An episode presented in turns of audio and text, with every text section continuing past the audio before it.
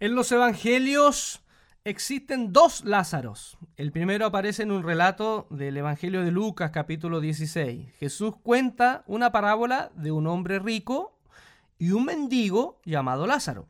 El rico muere y cae al fondo del abismo donde es atormentado.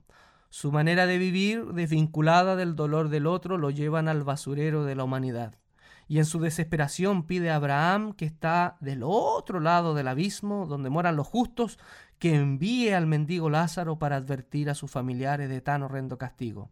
Abraham que le responde, le dice, oye, con las escrituras les basta a tus familiares ricos para cambiar de actitud. Pero el rico insiste que vuelva el muerto a la vida para que así ellos recapaciten sus familiares. El segundo relato aparece en el Evangelio de Juan, capítulo 11, que muchos conocemos. Eh, el otro Lázaro, Lázaro de Betania, hermano de Marta y María, era amigo de Jesús.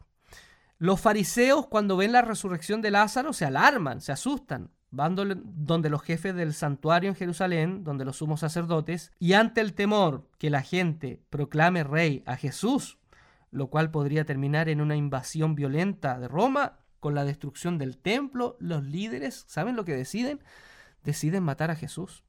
¿Qué concluimos de estos dos relatos? Primero, el rico del relato de Lucas, toda su vida ha dispuesto de otros seres humanos. O sea, toda su vida él ha usado a otros seres humanos para, para su propio beneficio. Y eso es propio de los prepotentes, ¿no? Que piensan que los más pobres son casi un objeto a disposición. La desgracia del rico, ¿saben cuál es la desgracia? Y me parece que hasta Jesús la cuenta como, me imagino a Jesús contándola casi como, como un chiste. Es que aún en el mismo infierno no cambia su conducta. ¿Se dan cuenta? El rico sigue pensando que Lázaro tiene que hacer lo que él quiere. en otras palabras, hay gente que ni con el infierno aprende. Y ante la petición a Abraham de que vuelva el difunto para que los poderosos familiares de él recapaciten, Abraham que contesta, es imposible que alguien en esas condiciones, envuelto en poder, riqueza, avaricia y hasta prepotencia, cambie de parecer. Si no han cambiado con el testimonio de las escrituras, tampoco lo harán cuando alguien vuelva de la muerte. Tampoco lo harán. ¿Y saben lo curioso? Que eso sucede en Juan.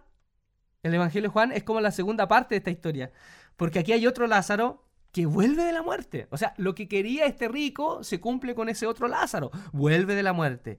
Pero saben, una de las grandes preocupaciones de los ricos administradores del templo en Jerusalén es que vengan los romanos y destruyan su fuente de riqueza, que le, arruinen el negocio.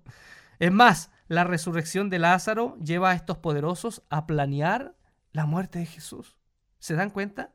En otras palabras, a esta gente no les importa el mensaje de Dios.